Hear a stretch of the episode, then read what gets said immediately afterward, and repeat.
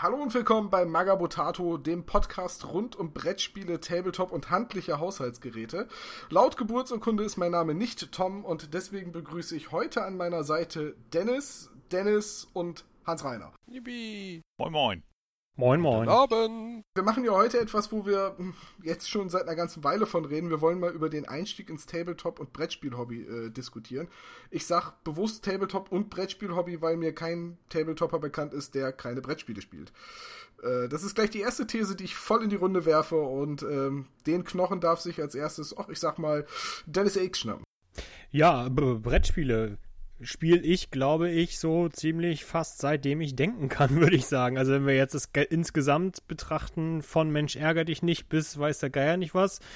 Ansonsten, also das erste Mal Hero Quest habe ich, glaube ich, gespielt. Oh Gott, da war ich noch in der Grundschule, glaube ich. Dritte, vierte Klasse.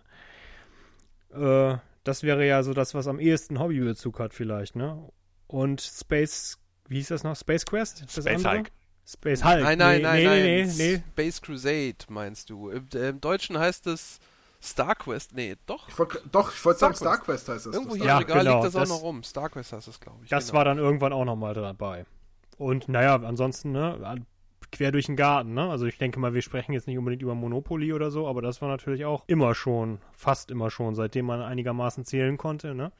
Ein großer Hit. Hans Reiner, wie ist das bei dir? Bist du auch Brettspieler? Ja, es ist heute nicht mehr so viel wie früher mal oder zwischendrin mal, aber immer mal wieder, denke ich. Ansonsten, ja klar, mit Brettspielen halt aufgewachsen, von frühesten Kindesbeinen an.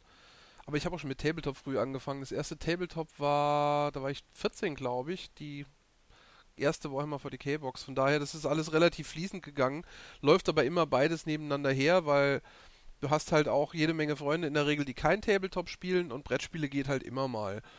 Und da auch gerne alles von ein bisschen glücksabhängiger bis zu hochstrategisch. Ähm, Ja, wenn ich da nochmal einhaken darf, äh, natürlich soll das nicht heißen, dass ich bis heute nur Monopoly spiele. Also ich bin mittlerweile äh, begeisterter Brettspieler auch weiterhin, weil wir gerade nur vom Anfang gesprochen haben. Und äh, bin halt, ja, so großer Fan von Carcassonne zum Beispiel, Die Siedler, äh, solche Geschichten. Und äh, auch die etwas äh, abgefahreneren Sachen, sei es jetzt Willen des Wahnsinns, wenn man mal dazu kommt, oder ja, so diese Geschichten, ne? Vor allem bei Monopoly kann man ja auch die Häuser und Hotels anmalen, ne? Das hat ja schon durchaus Tabletop-Bezug. Und auch die Figuren, die sind sogar in der alten Version noch aus Metall. Also von daher. Kann man spielst sogar vorher den Schuh. sprühgrundieren. sind die nicht immer noch aus Metall? Aber Monopoly ist ich eigentlich auch gar kein so schlechtes Spiel. Also wenn ich, wenn ich mal überlege, ich habe in meinem, in meinem Leben bestimmt 20 Mal so viel Zeit, wenn es mal reicht, mit Brettspielen verbracht wie mit Tabletops. Und zum echten Spielen komme ich da immer noch viel mehr. Ähm, was man vielleicht auch als Einstiegsdroge nennen sollte, sind sogar Rollenspiele. Das ging damals alles Hand in Hand. Da gab es dann Hero Quest. Das war im Nachhinein so ein bisschen Tabletop, ein bisschen Rollenspiel, ein bisschen Brettspiel. Das schon erwähnte Star Quest. Dann kam Space Hulk als Star Quest für die ganz harten zum selber bauen. Du greifst mir wieder einmal vor. Oh verdammt, es tut mir leid. Es tut mir Nein, so das leid. ist ja, ist ja okay. ich bin Ähm, untröstlich. La lass mich noch einmal äh, Dennis, Atelier Dennis fragen, ähm, wie war es denn bei dir, der Einstieg äh, ins Brettspiel bzw. Tabletop-Hobby? ja, also der Einstieg in äh, dieses System, das war für mich auch durchaus Hero Quest. Äh, das ist, weiß ich auch nicht mehr, wie lange das her ist. 20 Jahre ist das bestimmt her. Die ersten Bemalversuche mit so einer Ölfarbe, das, äh, da erinnere ich mich noch ganz genau dran. Aber auch heute spiele ich noch immer gerne äh, Brettspiele, zum Beispiel die Siedler von Catan. Da haben wir auch eine Gruppe, mit der wir uns regelmäßig treffen. Oder Decent, äh, Reise ins Dunkel, da gibt's ja auch einige Blogbeiträge drüber. Und dann natürlich so die üblichen Verdächtigen im Tabletop, wo man dann nach und nach zugekommen ist, beginnend mit dem Marktführer und dann, ja, je älter man wurde, desto historischer wurde man halt, ne? Claymore Saga fällt mir da gerade noch ein, wo wir gerade von Marktführer inspirierten Brettspielen reden. Weiß nicht, ob das noch jemand kennt. Das war sowas wie Warhammer Fantasy, dass man hat man auf einem Plastikteppich gespielt, der in der Box drin war. Und da gab es schon Ritter und einen großen Oger und ich glaube, das war auch GW inspiriert.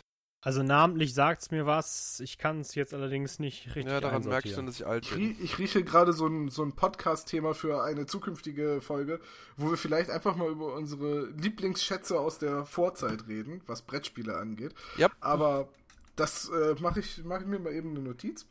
Mm, Und dann Jetzt hat Dennis gerade schon gesagt, bei ihm war der Einstieg ins Hobby und wir wollen ja auch über den Einstieg ins Tabletop-Hobby heute diskutieren. Mit dem Marktführer, richtig? Mit einem Produkt aus dem Hause Games Workshop. Genau richtig. Warhammer Fantasy nehme ich mal an. 1996, äh, Dunkelelfen, ich glaube, es war die vierte Edition. Da gab es noch irgendwie die Echsenmenschen und was war das noch? Bretonen? Ich bin mir gerade nicht sicher. Ich glaube, Echsenmenschen Ich glaube, und das war Bretonen in der Ex-Menschen und. Bretonen, ja. Ja. Damit ging's los. Und du sammelst auch heute noch die mit alten Metallfiguren, wenn du sie irgendwo herkriegen kannst. Genau. Vierte Edition oder älter, was Neueres kommt mir, wenn möglich, nicht ins Haus. Also auch da der Historiker. Absolut. Dann äh, gebe ich die Frage einfach mal weiter an äh, Dennis Akes. Ähm, womit bist du ins Tabletop-Hobby eingestiegen? Ja, alles fing eigentlich so an, dass wir äh, in frühen jungen Jahren schon eine äh, kleine DSA-Runde hatten. Weiß gar nicht, wie alt ich da war, zwölf oder so. Und äh, bin dann bei uns im örtlichen äh, Hobbyladen, also so der typische kleine Fantasy- und Spieleladen, so ein kleiner Schlauch, wo alles voll ist mit Regalen. Äh, an dieser Stelle einen schönen Gruß an Comicbuch und Spiel in Oldenburg. Und äh, Wenn Arne das hier hört, liebe Grüße. Und äh, ja, da habe ich dann irgendwas für DSA gekauft. Ich weiß gar nicht mehr, ob es irgendwie ein, Abenteuer war oder ob es auch nur ein Roman war. Und dann wurde ich an der Kasse gefragt, sag mal, spielst du eigentlich auch Tabletop? Ich so, oh, Tabletop, was ist das denn? Und dann kriegte ich so eine kleine DIN A4-Broschüre, eingeschweißt in Plastik, mit einem einzelnen Plastik-Space Marine in die Hand gedrückt. Hier, guck dir mal an, ist gratis. Kennt man irgendwie so, ne? Ja, Genau. hier. Der erste Schuss ja- ist umsonst. Genau, so war das. Ne? Und dann, äh, ja, habe ich diese Broschüre verschlungen und äh, fand das total faszinierend. Aber das hat sich dann noch ein paar ja, Monate oder so hingezogen, weil ich, ja, das ist ja nur sowas, das fängt man nicht mal eben so an. Man kannte keinen. Und dann habe ich rausgefunden, mehr durch Zufall, dass ein Bekannter von mir das schon, zu, die Grundbox schon zu Hause hatte. Und dann haben wir mal so gespielt eine Runde und dann damals zweite Edition 40k, ja, also hier so, ne, Plastik Space Marine Bolter vorstecken. Und Das hat sich in den Grundboxen nicht geändert. Naja, die sind sch- schon ein bisschen. Die sind schon schicker geworden. Schicker geworden als diese Knubbeldinger damals, die Ja, alle, alle gleich aussahen. Schicker geworden sind sie vielleicht, aber gleich Und- sehen sie immer noch aus. Und vor allem zwei Köpfe kleiner sind als jetzt die Space Marines. Äh, und ja, und dann habe ich mir dann irgendwann meine erste Grundbox bestellt. Eben halt, ne, wie gesagt, die zweite Edition, damals noch mit den drei Büchern drin und so. Und äh, so kam dann eins zum anderen. Hab dann ganz äh, klassisch mit Space Marines auch angefangen, äh, die ich dann auch später weiter ausgebaut habe. Also Blood Angels habe hab ich mich damals für entschieden, weil ich noch nie so für die, für die Saubermänner war, sondern ich mochte es immer lieber ein bisschen dreckig. Das heißt also, wenn die in Anführungszeichen Guten, dann eher die bösen Guten. Und ja, das hat sich dann auch eine ganze Zeit lang so hingezogen. Also mit diesen äh, Space Marines, bis dann irgendwann so Frauen und Party interessanter wurden als Tabletop. Dann hat das Ganze ein bisschen geruht. Und dann habe ich es eigentlich im Zivildienst wieder ausgegraben. So habe ich nämlich wiederum einen äh, immer noch sehr guten Freund von mir kennengelernt, der eben halt zu Hause auch schon Sachen hatte und dann, hey, voll cool, lass uns doch mal irgendwie was wieder aufziehen. Und dann kam, hat sich das Ganze wiederbelebt. Hans-Reiner, wie war das bei dir? Ja, also eine gewisse Wiedereinstiegsstory ist es, wenn ich so drüber nachdenke, bei mir auch. Ich habe ja vorhin schon erwähnt, äh, ich habe mit 14 irgendwann mal in Saarlouis vor einem sehr kurzlebigen Fantasy-Laden, also ich bin aus dem Saarland, an der Scheibe geklebt und in der Vorweihnachtszeit stand da so eine, eine interessante Box, wo ein paar sehr merkwürdig angezogene Ritter mit großen Pistolen gegen irgendwelche Orks gekämpft haben. Waren das, glaube ich, das waren, glaube ich, Orks. Und das hat sich dann später rausgestellt, war die zweite Editionsgrundbox auf Englisch damals, die kam da gerade raus.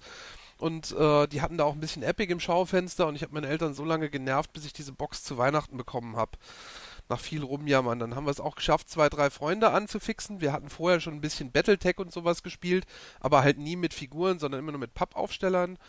Und ähm, ja, das haben wir dann sogar eine Zeit lang gemacht, vielleicht ein Jahr, anderthalb. Wir haben unsere Figuren mit unnötig viel Revellfarbe eingekleistert und äh, schlimme Dinge gemacht, aber dann sind die auch immer teurer geworden und für einen 14-Jährigen, ich weiß noch, als damals der erste schicke Dreadnought rauskam, der hat damals, glaube ich, 80 Mack gekostet noch aus, aus Zinn, also das war einfach irrsinnig viel Geld.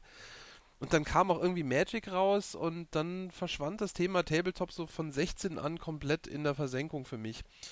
Ich habe zwar immer mal wieder, also ich bin langjähriger Rollenspieler gewesen die ganze Zeit durch und äh, da sieht man ja immer wieder auf Conventions und so auch Tabletop-Spieler und immer wieder neidisch rübergeguckt, aber als Student und so dann immer gesagt, hm, nee, das wird mir zu teuer, das kann ich nicht machen.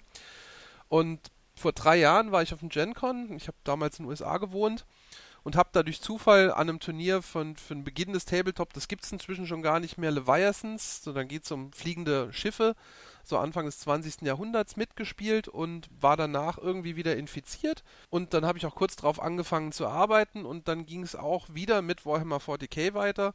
Nicht mal unbedingt, weil ich es so toll fand, sondern weil ich wusste, da finde ich Mitspieler.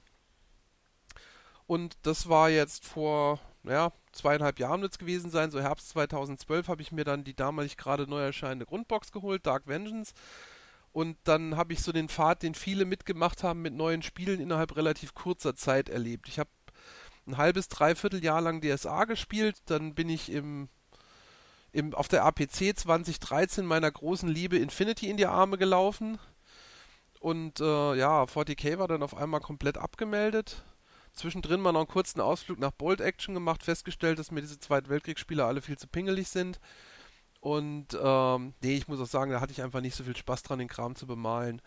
Ja, und jetzt äh, inzwischen ist es Infinity, ein bisschen Dropzone Commander ähm, und ganz neu seit unserer letzten Podcast-Aufnahme, weil ich mich jetzt doch mal damit auseinandergesetzt habe, Hordes irgendwie ist mir das zugelaufen worden. Aber das kennt wahrscheinlich auch jeder. Man fängt mit irgendwas an und plopp. Da nehmen wir, glaube ich, auch wieder ein bisschen vorweg, weil jetzt, wenn wir jetzt mal besprechen, was wir mittlerweile alle so zu Hause stehen haben. Ich glaube, da sind wir alle nicht so ganz unschuldig. Also es sind bei mir natürlich auch nicht nur noch Space Marines, die sind eher auch mittlerweile etwas eingestaubt, aber äh, dafür jede Menge anderes Zeug. Ja, es geht immer ja. los so, ne? lass uns mal was Neues beginnen und lass uns da nicht so übertreiben, nur eine kleine Armee und bam, hast du den ganzen Tisch voll stehen.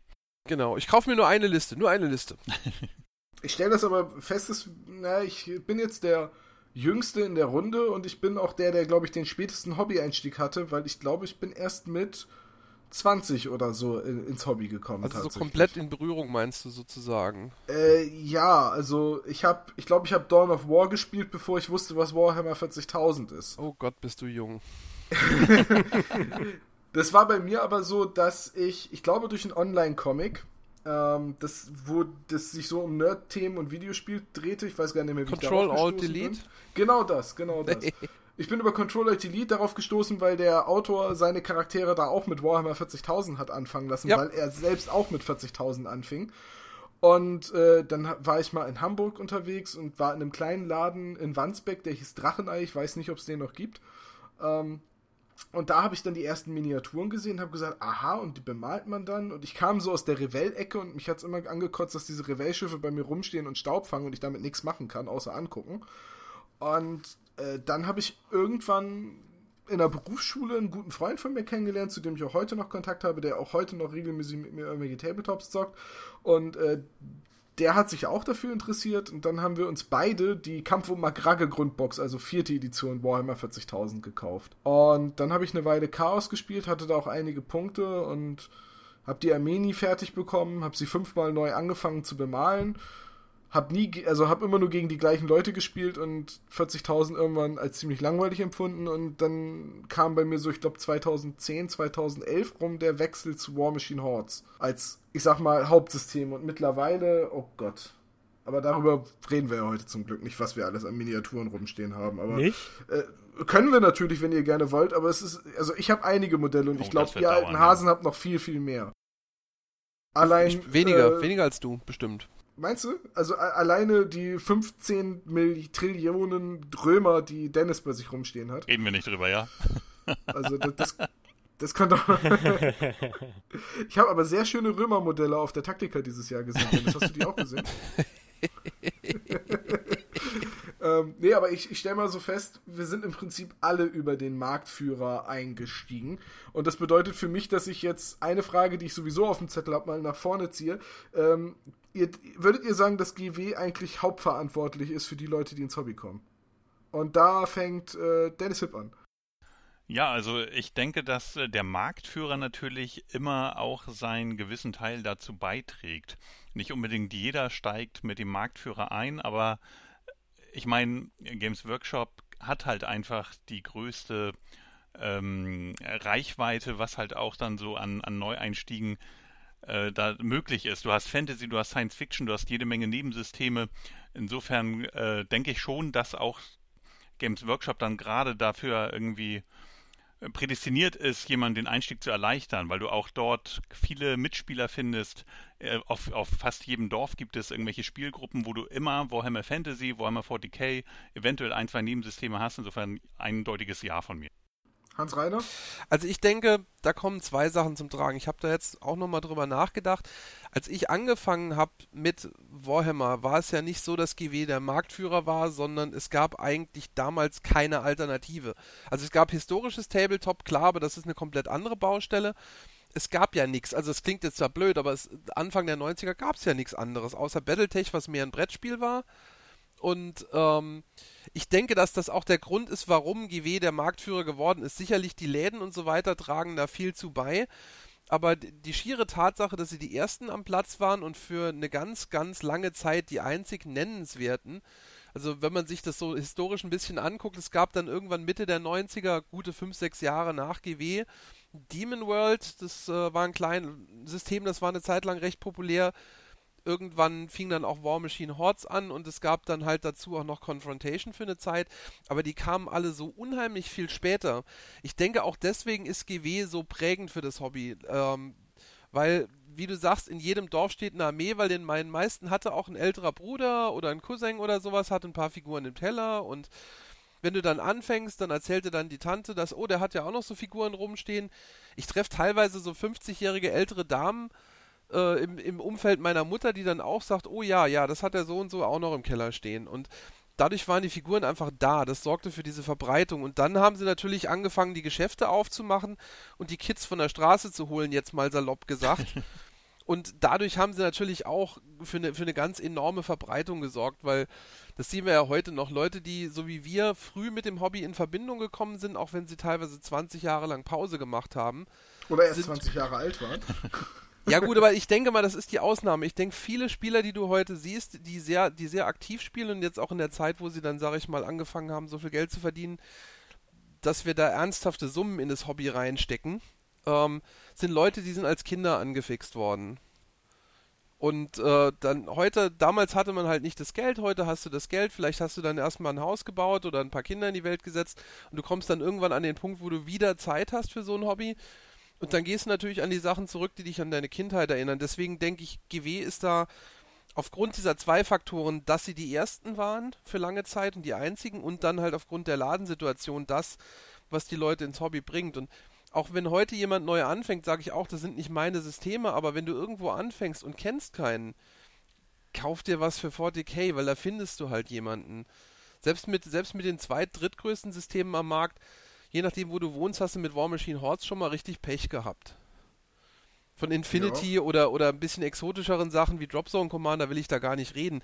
Da musst du schon aktiv suchen und da musst du eigentlich auch schon so weit in das Hobby investiert sein, emotional, finanziell oder anderweitig, dass du bereit bist, auch auf komplett Fremde zuzugehen, um irgendjemanden zu finden, der dein merkwürdiges Hobby mit dir teilt. Das hat schon so ein bisschen was von, hey, kennst du jemanden, der da was verkauft? Ich habe gehört, da gibt so einen Laden. Mhm, da muss ich mal vorbeigehen. Klingt bei dir aber auch tatsächlich ein bisschen nach dem Motto, GW ist deswegen auch nicht tot zu kriegen. Aber ich glaube, auch das ist eine Frage für ein anderes Mal. Äh, ja, das, das, das nicht tot zu kriegen ist eine andere Frage. Ich denke aber, dass wenn GW in der, in der ganzen Fläche verschwindet, das auf die Dauer auch einen massiven Rückschlag fürs Hobby haben wird. Aber das ist, denke ich, ein, ein ganz eigenes Thema. Also, welche Relevanz hat ein, zumindest eine Marke, die zu dem, mit dem Hobby verbunden wird, die eine außerhalb des Hobbys relevante Marktpräsenz hat? Ja. Äh, glaubst jetzt fehlt noch Dennis RX bei der ursprünglichen Frage. Ja, bei der ursprünglichen Frage. Zum einen muss ich mich natürlich anschließen. GW ist einfach, ja, GW war immer da sozusagen, zumindest für, für, für uns. Jetzt für die noch älteren Semester vielleicht nicht, aber äh, für die kam wahrscheinlich dann auch vorher nichts anderes in Frage. Und äh, naja, es ist natürlich zum einen die Ladenpräsenz gegeben, also der eigenen Ladengeschäfte, auch wenn mittlerweile das Ganze ja wieder ein bisschen reduziert wird, aber es gab ja irgendwann mal so, na, um 2000 rum so diesen Boom, dass irgendwie überall GW-Läden aufgemacht haben. Und natürlich auch in den schon bei mir genannten Fantasy-Laden und auch in anderen Fantasy-Läden, es war halt das, was präsent war und was auch bis heute in diesen Läden noch präsent ist, weil ich habe schon oft mit äh, kleineren Läden gesprochen. Wir haben hier bei uns am Ort jetzt auch wieder einen, einen kleineren Laden. Der führt halt GW, aber eben halt nicht viel anderes, weil es sich für die auch einfach nicht lohnt, was anderes mit ins Programm zu nehmen. Ne? Und äh, weil GW einfach immer noch so diese große, das große Ding ist und alles andere bedeutet für so einen kleinen Laden, die ja oft auch so am Existenzminimum so ein bisschen krebsen mittlerweile in Zeiten des Internetgeschäfts und so weiter. Für die bedeutet das halt einfach auch ein großes Risiko, wenn die irgendwas ins Programm nehmen, was halt noch keiner so wirklich kennt oder was eben nicht so diese große Präsenz hat. Aber ich finde, die Zeiten ändern sich mittlerweile. Also gerade eben durchs Internet und so weiter, dadurch, dass man eben Kontakt zu Leuten findet, dass man eben Sachen im Internet kaufen kann und nicht mehr auf das angewiesen ist, was es vor der Haustür gibt, glaube ich, dass eben GW diese Präsenz auch ein bisschen verliert und dass das auch der Grund ist, weswegen GW ja zumindest scheinbar, das nehme ich jetzt einfach jetzt hier mal mit rein, auch wenn es eigentlich ein anderes Thema ist, ich das Gefühl habe, wahrscheinlich andere auch, dass GW versucht, sich einen neuen, anderen Kundenstamm aufzubauen. Also, dass sie das Gefühl haben, bei den Leuten, die bis jetzt immer GW-Spiele gespielt haben, ist nicht mehr viel zu holen, weil die Leute haben einfach schon so viel. Und dass man jetzt denkt, dass man das Ganze neu aufzieht, anders und um eine neue, komplett neue Gruppe ranzukriegen. Da möchte ich gerne mal kurz einhaken, wenn ich darf. Ja. Äh, und zwar äh, sieht es so aus, äh, dass wir ja häufig auch Zuschriften bekommen und dort tatsächlich auch häufig erwähnt wird, so von wegen, ist ja interessant, das gibt es auch und dies gibt es auch. Also viele informieren sich halt tatsächlich auch erst übers Internet, um dann neue Spiele, neue Spielsysteme kennenzulernen. Insofern kann ich dem eigentlich auch dann äh, nur zustimmen. Ich glaube auch, dass das ein Wandlungsprozess ist. Man muss ja auch ganz ehrlich sagen, das habt ihr auch schon angesprochen, aber äh, in den 90ern gab es im Prinzip nur GW und wenn ich jetzt überlege, wie viele Hersteller man alleine sieht, wenn man jetzt zum Beispiel auf unserer Seite, auf Magabotato, die ersten 10 News-Seiten durchklickt und dann mal guckt, wie viele unterschiedliche Hersteller sind da, da sind eine Menge Firmen nachgekommen. Um, um, das, sorry, dann ja. bring das zu Ende. Ich wollte dann auch kurz einhaken. Okay, es sind aber auch eine Menge Leute dazugekommen, die früher mal bei GW waren. Die Parrys zum Beispiel, die jetzt im historischen Bereich unterwegs sind oder auch damals auch schon waren. Oder ähm, die Leute, die jetzt äh, Alternativmodelle für GW-Produkte anbieten. Oder Leute, die äh, früher mal bei GW waren und jetzt äh, irgendwelche Wikinger-Spiele auf dem deutschen Markt. Bringen. Ja, Warlord Games mal hier zu nennen. Dort sind ja, ich glaube, fast nur Ex-GW-Mitarbeiter zu finden. Ich glaube, bei Mantic ist es nicht viel anders. Ähm, um, um da jetzt dann auch mal einzuhaken, ich sehe das halt insofern nicht, nicht so ganz unkritisch. Also ja, es stimmt, man hat heute mehr Möglichkeiten, die Leute informieren sich mehr, aber schaut euch doch mal um, wer von diesen Leuten ist denn wirklich neu?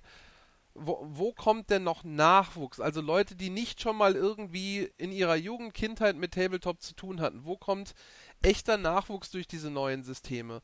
Weil das sehe ich im Moment gar nicht oder sehr wenig. Also wenn ich mich umgucke, ähm, habe ich den Eindruck, ja, es fangen immer wieder Leute an, aber wenn du mit denen redest, egal womit die anfangen, die haben schon mal früher gespielt, sei es GW oder sei es vielleicht Battletech, das sind eigentlich die beiden Hauptsachen, die so in meinem Einflussbereich gespielt werden oder früher mal gespielt wurden. Aber dass ich Neueinsteiger habe, die von nichts kommen, sehe ich außer bei X-Wing, was übrigens auch ein interessantes Phänomen ist, über das man auf jeden Fall mal reden sollte. Ähm, außer bei X-Wing sehe ich das im Moment eigentlich gar nicht. Und was die, was die, die Anzahl an Spielen und Firmen anbetrifft, sehe ich das auch nicht ganz unkritisch. Wenn ich mir angucke, wie viele neue Systeme es in den letzten fünf bis sechs Jahren gegeben hat, die alle zum Teil mit relativ viel Marketingaufwand gestartet sind und wie viele davon man heute noch sieht, dann ist das einigermaßen erschreckend. Ich sag jetzt mal, was, was mir einfällt, was nicht schon mindestens sechs, sieben, ne, acht, neun Jahre auf dem Markt ist, was sich also gehalten hat. Nennenswert Bolt Action mit Sicherheit. Was jetzt allerdings gerade mal zwei Jahre alt ist, das Regelwerk. Ja, aber die haben sich, die, also da siehst du aber, das ist so in die Breite gegangen, weil es halt im Grunde genommen auch den, den 40k-Spieler und den Fantasy-Spieler da abholt, wo er herkommt, regelweise.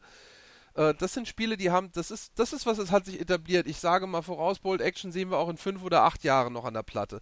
Warum? Für viele Leute ist die Einstiegshürde gering.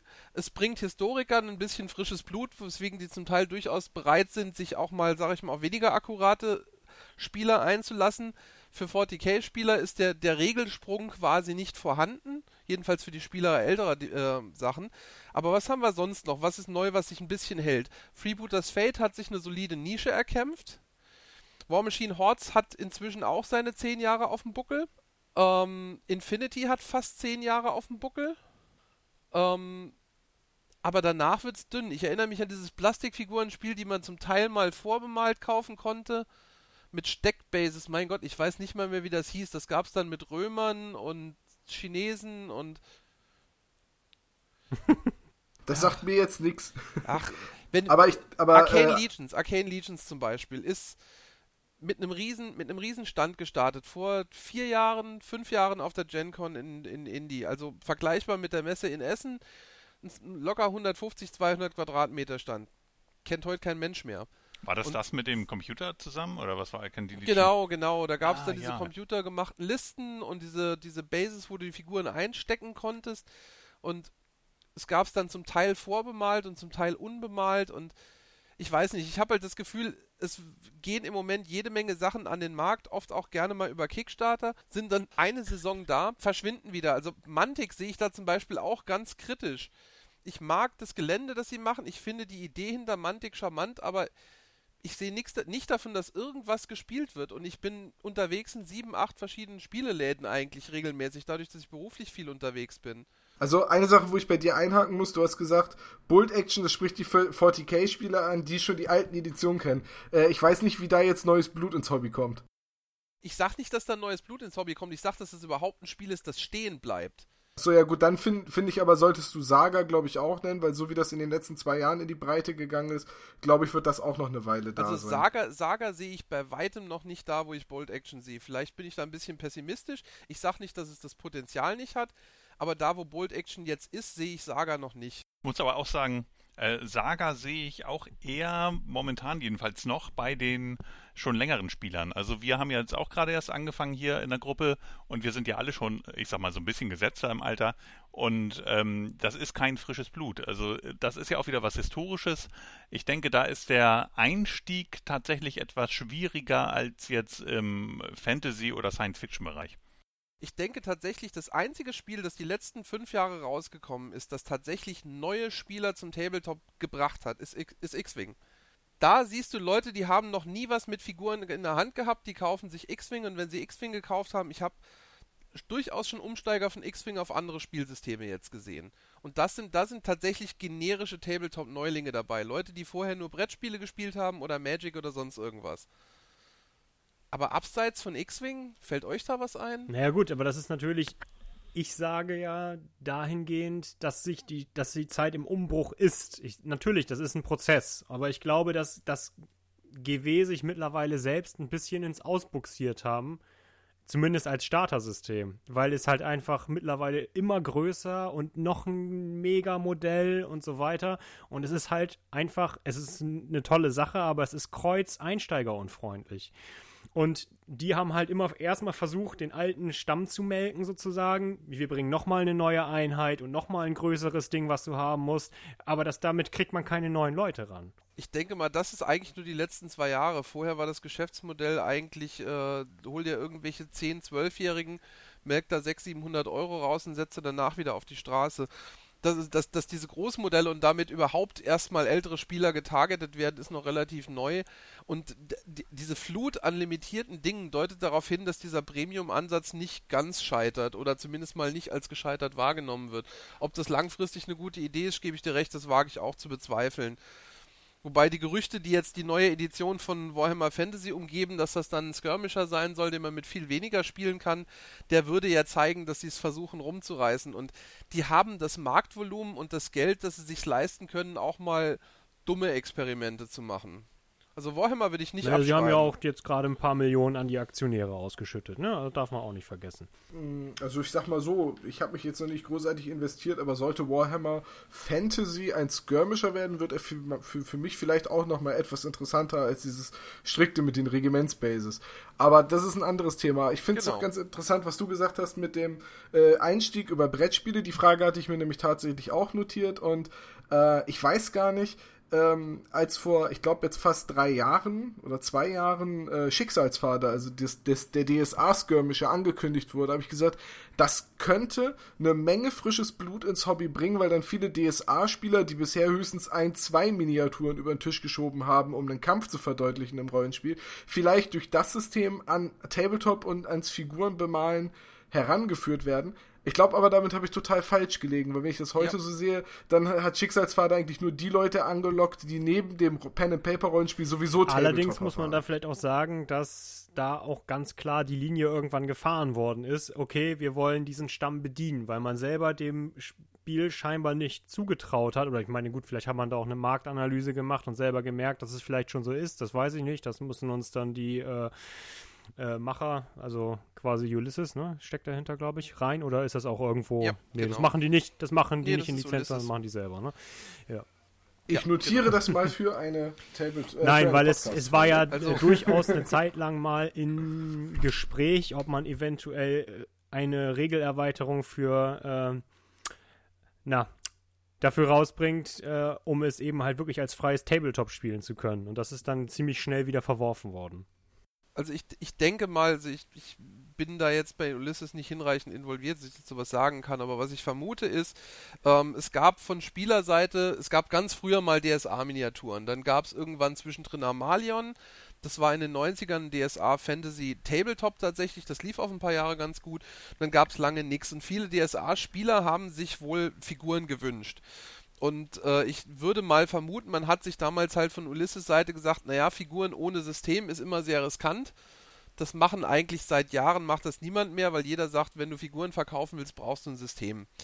Und dann hat Reaper, man, macht, Reaper macht das doch seit Jahren. Ja, Reaper macht auch seit Jahren die gleichen Figuren. Aus zunehmend schlechterem Material in nicht besonders beeindruckenden Skulls in der Hauptsache mit einem Katalog, der teilweise 30 Jahre alt ist. Aber ähm, ja, Reaper macht das, aber der Markt ist sehr begrenzt und die Margen sind sehr begrenzt und du musst erstmal einen Händler nehmen, finden, der den Kram noch ins Sortiment nimmt. Ich behaupte mal, Reaper ist in der Beziehung so ein Überbleibsel aus den 80ern und 90ern, die sich halt am Markt halten, weil sie genug Liebhaber haben, die direkt bei ihnen abnehmen. Aber Okay, um zurück zu DSA zu kommen. Ich, äh, ähm, ich habe, was ich den Eindruck hatte, als ich Schicksalspfade ausprobiert habe und angespielt habe, äh, man hat dann gesagt, okay, wir wollen eine ne Range an schönen Figuren haben, die man für DSA nehmen kann. Check. Die fand ich auch am Anfang eigentlich durchgehend sehr ansprechend, weil es halt mal True Scale Fantasy war und nicht so, so, Hero nicht so Heroic Scale wie Warhammer Fantasy. Und dann hat man sich ein, ein Spielsystem rumgestrickt, das sich irgendwie DSA-ig anfühlt, ohne DSA zu sein und hat sich, fürchte ich, genau zwischen die Stühle gesetzt. Weil die meisten Tabletopper, mit denen ich gesprochen habe, haben gesagt, die Figuren sind ganz nett, aber Hexfelder geht ja mal gar nicht. Wobei man das und da ja ist ja bei, kein Gelände dabei. Wobei man diese Hexfelder ja auch bei Battletech hat. Und, äh, ja, äh, die, und wie viele Tabletopper kennst du, die noch Battletech spielen, die es nicht schon vor 20 Jahren gespielt haben? Ah, gut. Neues Blut, klar, ist da auch nicht dabei, aber das alte Blut ist durchaus noch dabei. Ich habe hier auch noch Boxen von den, weiß ich nicht, 80er, Anfang 90er Jahren rumstehen, die auch hin und wieder noch rausgeholt werden. Ja, Dito. Aber das, das Problem war halt, wenn du ein neues Spiel rausbringst, willst du auch irgendwie neue Spieler anbinden. Und das Problem ist, die DSA-Spieler hat es halt abgeschreckt, weil es kein DSA war viele, die haben sich dann halt zum Teil die Figuren gekauft, aber nicht unbedingt äh, Schicksalsfahrer mitgespielt. Und äh, viele Tabletopper haben halt gesagt, hm, nee, das ist nicht so ganz das, was wir uns erhofft haben. Und dann hat man es wahrscheinlich, also ich habe nicht den Eindruck gehabt über lange Zeit, dass da viel für rauskam. Und ihr wisst ja selber, wie das ist. Gerade am Anfang, wenn ein neues Tabletop rauskommt, da muss neues Zeug kommen, damit die Leute angeheizt werden und coole neue Sachen sehen. Und dann ist es irgendwo zwischendrin einfach verhungert, zumal es halt nicht so spektakulär ist. Es, es fehlt diese herausragende Optik, die viele andere Sachen haben. Und es fehlt so ein bisschen der Coolness-Faktor von, hey, ich kann meine Kreuzritter gegen deine Wikinger kämpfen lassen, den zum Beispiel Saga mitbringt. Ähm, also ich kann bei Schicksalspfade nur sagen, was mich damals abgeschreckt hat. Ich bin ja seit jetzt auch ungefähr 2007, 2008 rum äh, DSA-Spieler und auch Spielleiter und immer noch gerne und auch immer gerne wieder. Äh, und was mich so abgeschreckt hat, war letztendlich der Preis für das Regelwerk und die Dicke davon, weil ähm, ich habe mir gesagt, gut, okay, wenn irgendwann die Erweiterungsregeln kommen, man kann die leidlich schlechten DSA-Kampfregeln endlich für äh, mit Schicksalspfade abbilden, so wäre das ja ganz geil. Aber ich möchte nicht so viel Geld investieren. Und dann hieß es ja, es kommt ein Komplettpaket raus, wo alles in Pappaufstellern drin ist und so weiter. Und das war dann nicht der Fall. Da kamen dann zwei Pakete und die haben zusammen mal eben 70 Tacken gekostet. Und das hat mich total abgeschreckt. Ja, aber als GW-Spieler ist man da doch eigentlich Schlimmeres gewohnt, oder? Ja, was sind da 70 Euro, ne? Ich spiele, ich spiele GW Ja, aber nicht mehr. Das ist ja ein anderes Thema. Aber ich meine, wenn, wenn man so ein Spielsystem, ich erinnere mich noch genau äh, daran, als Dystopian Wars rauskam und ich dachte, hey, du kriegst eine komplette Armee und das Regelwerk und noch eine zweite komplette Armee, damit du einen Mitspieler findest, für knapp 100 Euro. Das war ja Wahnsinn, habe ich sofort zugeschlagen. Und spielst du's? Ich bin noch am Anmalen. ich spiele nur komplett bemalt. Ich habe noch keine Partie in meinem Leben gespielt. Ein weiteres schönes Thema für einen Podcast. über das Bemalen will ich definitiv irgendwann mal reden und dann auch über Farben etc. und Farbwahl. Oh ja. Äh, da habe ich Fall. den, den Sascha Sprenz vom Tabletop Basement auch damals gleich gesagt, hier, stell dich drauf ein, da lade ich dich wieder ein. Ähm, aber so viel dazu. Also, ansonsten jetzt irgendwelche Brettspiele, die Leute ins Hobby ziehen, fallen mir jetzt auch nicht ein, weil ich habe das Gefühl, die meisten Brettspiele, die detaillierte Miniaturen äh, ha- beinhalten, sprechen sowieso schon das Klientel ein, das eh Tabletoppt. Also, wir haben jetzt über Arcadia Quest geredet im Podcast und da hatte ich so das Gefühl, ich meine, das kommt von Cool Mini or Not, da hatte ich wirklich das Gefühl, dass, dass die äh, Figuren, die dabei sind, definitiv Leute ansprechen, die eh schon Pippis bemalen. Oder fällt jetzt einem der Dennis noch irgendein Brettspiel ein, das Leute ins Tabletop-Hobby ziehen könnte? Außer X-Wing. Totenstille. Betretenes Schweigen, ja. Also ich denke auch, das sind halt äh, eher die Spiele, die tatsächlich von den von den äh, Miniaturenspielern, äh, also Miniaturenherstellern auch kommen. Äh, diese diese querlaufenden Systeme oder beziehungsweise Spiele. Aber dass jetzt irgendwie ein ein unabhängiges Spiel Leute ranholt, fällt mir jetzt so schwer. Also das könnte ich jetzt so direkt nicht benennen. Also das Einzige, was mir jetzt tatsächlich noch irgendwie einfällt, wenn ich ein bisschen drüber nachdenke, ist äh, tatsächlich Maus und Mystik als, ähm, ich sag mal, Dungeon Crawler, kooperativer Dungeon Crawler, weil ich da bei einigen Leuten gelesen habe, die halt die Figuren so knuffig fanden und unbedingt das Bemalen ausprobieren wollten. Aber ob die Leute dann zwangsläufig irgendwann ins Tabletop-Hobby rutschen, möchte ich arg bezweifeln. Ja, es war halt immer schon eher so eine Sache, die weitergegeben worden ist. Ne? Also zumindest hatte ich immer so ein Gefühl. Man kannte da einen, der hatte das zu Hause und dann hat man das mal ausprobiert und dann hat man sich selber was geholt. So, ne? Also das geht eher so von Hand, von Hand zu Hand. So, ne? Das ist, da ist halt auch die Hürde einfach geringer, weil wenn, wenn du halt gesagt kriegst, hey, klar, du magst, wie es aussieht, cool, willst du damit anfangen, 300 Euro. Dann sagen die meisten Leute halt, "Mm, lass stecken. Spätestens wenn ich sage, hey, nur 300 Euro und äh, 30 bis 40 Stunden, um die Dinger so anzumalen, dass du total unzufrieden bist und sie überhaupt nicht aussehen wie das, was ich hier gerade zeige. Ähm, ja. Da ist schon besser, wenn du einen Kumpel hast, bei dem die Sachen leidlich bemalt rumstehen, der sagt, hey, es war am Anfang schwer, aber ich habe den Kram schon mal da, probier doch mal aus. Hm, hm, hm. Ähm, das ist genau die nächste Frage, die ich dann nämlich hätte. Also Hans-Reiner, du bist ein super uninformierter Stichwortgeber, als hätte ich dich instruiert. Äh, das Bauen und Bemalen schreckt viele Leute ab, meiner Meinung nach. Aber was denkt ihr denn, wie viele Leute kommen aus dem Modellbau-Hobby zu uns? Keine. Ja, also ja, sehr wenig. ich denke mal, das ist auch eher. Also ich glaube nicht, dass man mit dem Modellbau-Hobby irgendwie die Brücke schlägt zum, zum Tabletop. Ich glaube eher, dass es so, so, ein, so ein vorhandenes Grundinteresse ist, das irgendwie in einem steckt. Also natürlich. Ja, wenn ich da mal kurz einhaken darf. Ähm, ich habe viel Modell gebaut früher und ich glaube, ähm, das hat mich eher dazu verleitet, heute dann auch, äh, wie ich es als Atelieronkel gemacht habe, Gelände zu bauen. Aber es hat mich nicht dazu verleitet, Püppis zu bemalen und diese Spiele zu spielen. Sondern eher so, um dieses Ganze drumherum ging es dann dabei halt. Ich glaube aber tatsächlich, dass es bei mir so ist, weil ähm, ich habe als Kind schon gerne Plastiksoldaten gehabt, noch von Revell und 1 zu 72 und die habe ich nie bemalt und fand ich auch immer zu frickelig. Und ich habe ja vorhin schon gesagt, ich hatte Revell-Modelle und mich jetzt angekotzt, dass die Dinger nur rumstehen. Also ich habe auch meine ersten Space Marines mit Revell-Farben bemalt, weil ja, ich sie das habe ich auch. Sah furchtbar aus. Ja, hat jeder von uns. Ja, furchtbar, geht gar, geht gar nicht. Ich habe damals noch im Games Workshop in Bremen äh, mich darüber mit jemandem unterhalten und der hat die Hände über den Kopf zusammengeschlagen, wie viele arme äh, Miniaturen wohl schon diesen scheiß Revell Ölfarben zum Opfer gefallen sind. Man kann mit denen auch Figuren bemalen, man muss es nur können. Ja, aber als äh, absoluter Anfänger ist es schwierig mit den Ölfarben gut, weil die kannst du auch nicht so leicht runter verdünnen wie mit Wasser. Ja, du brauchst halt Farbverdünner. Ja, wie gesagt, das ist, ist nichts für einen Einstieg, ganz klar. Ja, aber jetzt gibt es ja von äh, Revell auch Acrylfarben und die sollen ja ganz gut sein. Mm.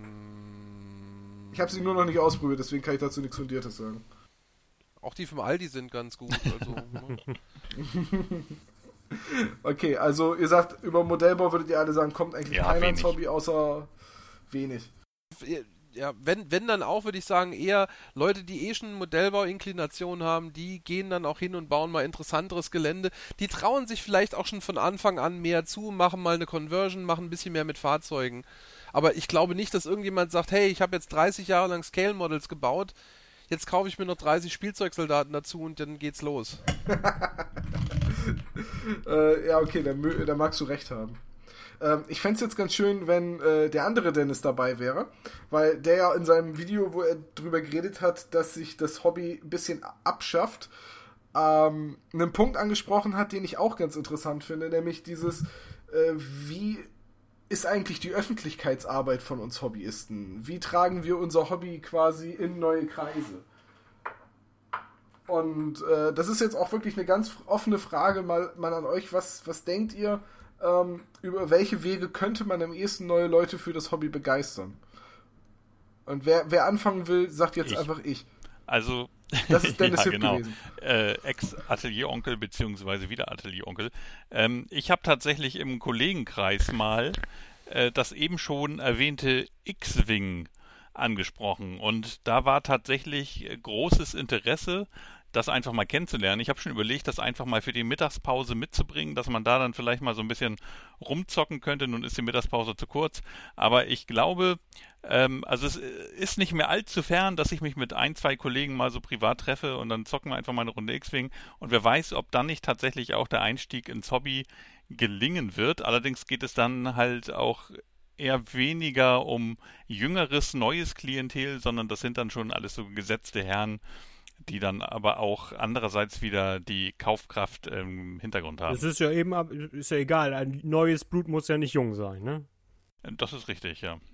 Ich denke auch, ähm, zum einen sollte man sich halt von diesem, von diesem Ansatz, wir müssen unser Hobby wie, äh, wie eine Religion und das Volk bringen, verabschieden. Ich meine, wie viele Kaninchenzüchtervereine machen das, wie viele Kirchenchöre machen das, wie viele von den zig anderen Hobbys in Deutschland gibt, machen das? Und von denen, die es macht, wie viele davon belächeln wir bei 90% ihrer Ansätze mitleidig, wenn wir es sehen.